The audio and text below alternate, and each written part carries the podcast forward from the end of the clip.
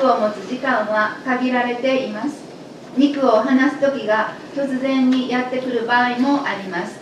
今はもう何が起こってもおかしくありません。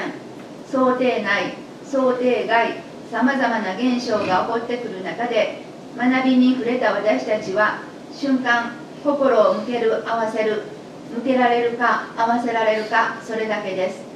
なぜ生まれてきたのか。何をするために生まれてきたのか。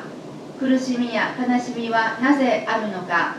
人間はみんな幸せにならなければならないのになぜそうならないのか。本当の自分を知らずに生きて死んで何度繰り返してきたのでしょうか。けれどそれももう間もなくピリオドです。今のような肉を持てなくなるからです。少なくともこの地球上においてはそのような環境は残されないでしょう。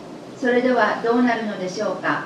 意識の流れに乗り切れない意識たちは漆黒の中に沈み込んでいくしかないかもしれません。